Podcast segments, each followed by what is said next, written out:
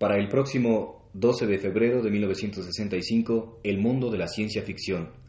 Programa a cargo de Carlos Monsiváis y José Emilio Pacheco. Participan Rodríguez Llerena, Sergio de Alba, opera Bill.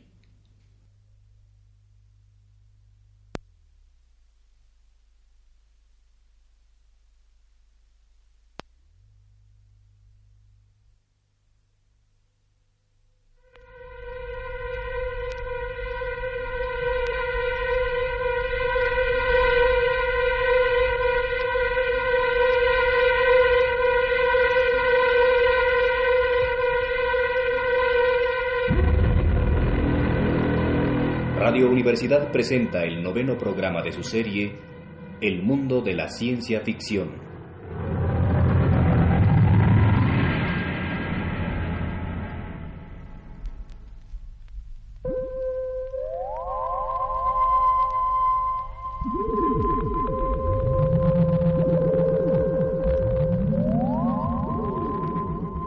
En todas partes se mezclan géneros.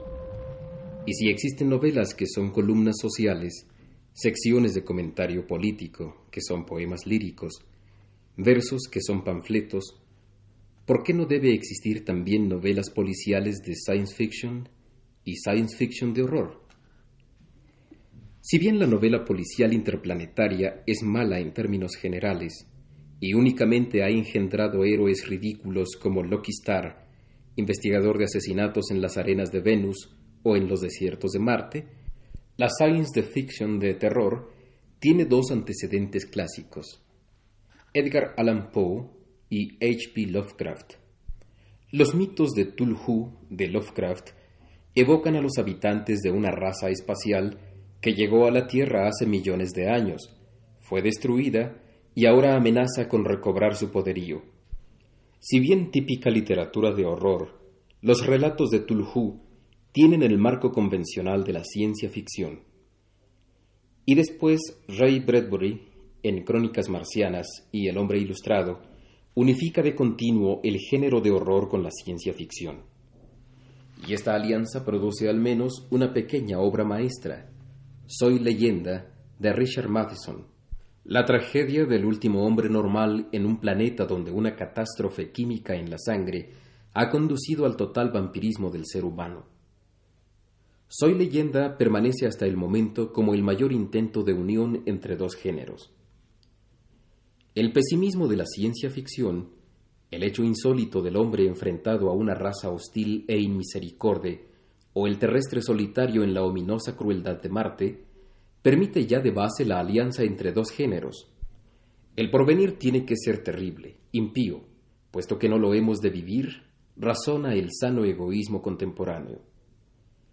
El futuro es la pesadilla, si desarrollamos lógicamente los elementos destructivos de hoy. Por otro lado, la ciencia omnipotente empieza a vulnerar su fervor positivista. Incluso fenómenos tan chabacanos como el denunciado por el éxito de la revista Planeta muestran el deseo de creer en lo sobrenatural.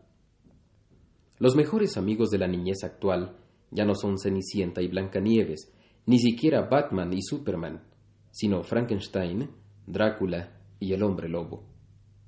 El vampiro es nuestro símbolo sentimental, nuestro recuerdo cariñoso.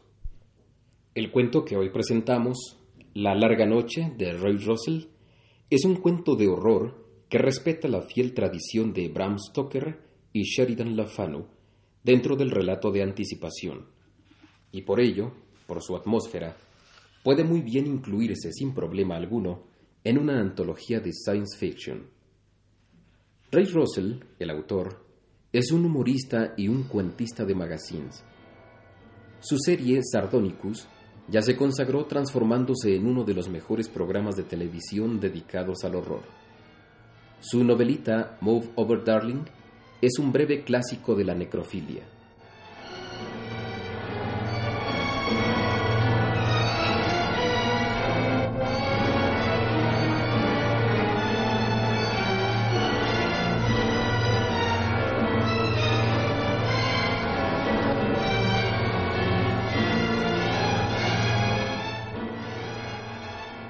Pasada una existencia de atrocidades cometidas en nombre de la humanidad, la libertad, el trato equitativo, la voluntad de la mayoría, nuestro modo de vida y la defensa de la civilización tal como la conocemos, el otrora joven Argos III, ya retorcido por la edad y la corrupción, iba huyendo.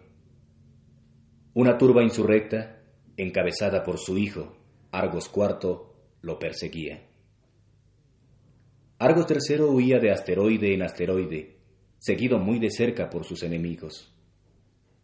Buscó pasar inadvertido mediante la cirugía plástica y los disfraces más complejos.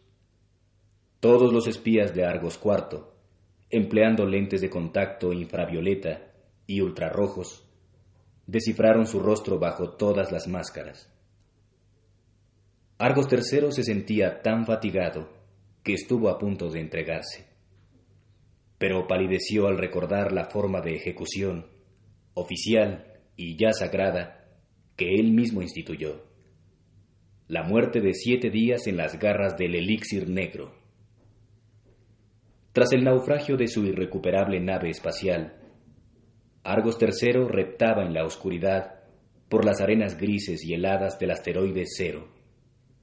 Él, en mejores tiempos, lo llamó así porque está deshabitado carece de metales preciosos y aún de vegetación. Por estar a la sombra del gigantesco Júpiter, no puede ser alumbrado por el sol. Sobre la arena helada, Argos III sintió nacer la esperanza final, la cueva del último mago. Todos los demás fueron exterminados contra de la brujería, pero corrió el rumor de que un mago pudo escapar y halló refugio en el asteroide. Argos III rezó en silencio, para que el rumor fuera cierto y sobreviviese el último mago. Vivía, asquerosamente decrépito, enfermo, desnudo, hundido en la suciedad. Vivo gracias únicamente a la hechicería, pero vivo. Ah, eres tú, fueron las palabras con que saludó a Argos III. No puedo decir que me sorprendes. Necesitas mi ayuda, ¿verdad? Sí, sí, graznó Argos III. Ya que los magos confesaron bajo tortura que todos los seres humanos pueden cambiarse en animales por medio de un encantamiento que los transforma en hombre lobo, hombre perro, hombre pájaro, toda forma animal que pueda avenirse con su estructura celular, pienso que bajo cualesquiera de estos aspectos puedo evitar ser detectado. Es muy cierto, afirmó el último mago. Pero si te convierto en hombre insecto, puede ser pisoteado. Si en hombre pez, asfixiarte entre angustias mortales sobre el piso de esta cueva. Hasta una muerte así, respondió Argos, estremeciéndose, sería preferible a la ejecución en las garras del elixir negro. Muy bien. Se encogió de hombros el último mago. Movió su mano con gesto teatral y pronunció una ardua palabra. Esto ocurrió en julio de 2904. Cien años después, en julio de 3004, Argos aún vive en el asteroide Cero. Escapó a sus perseguidores y, sin embargo, no podía afirmarse exactamente que es feliz. Al contrario, ahora grita implorando angustiosamente los placeres de la muerte en las garras del elixir negro. Argos se ha convertido en una extraña criatura, el hombre vampiro. El único alimento del vampiro es la sangre, y las provisiones acabaron al quedar secas las venas del último mago. Entonces el hambre y la sed se removieron dentro de Argos. Todavía se revuelven, un trillón de veces más intensos, porque los vampiros son inmortales. Pueden ser aniquilados encajándoles una estaca en el corazón, pero el asteroide cero carece de árboles. Pueden ser exterminados con una bala de plata, pero el asteroide cero se ufana de no tener metales preciosos pueden ser ultimados por los rayos del Sol, pero a causa de la sombra de Júpiter, Cero no ha conocido el Sol, Por esta última razón, Argos sufre como una plaga otras calamidades.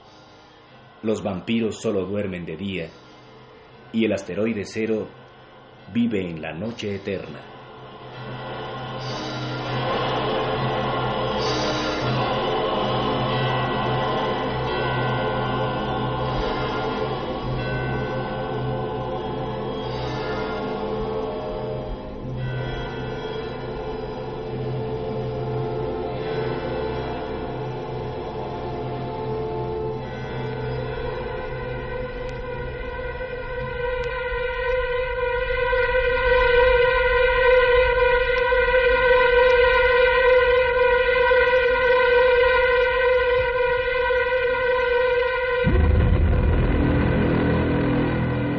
Radio Universidad de México presentó el noveno programa de su serie El mundo de la ciencia ficción.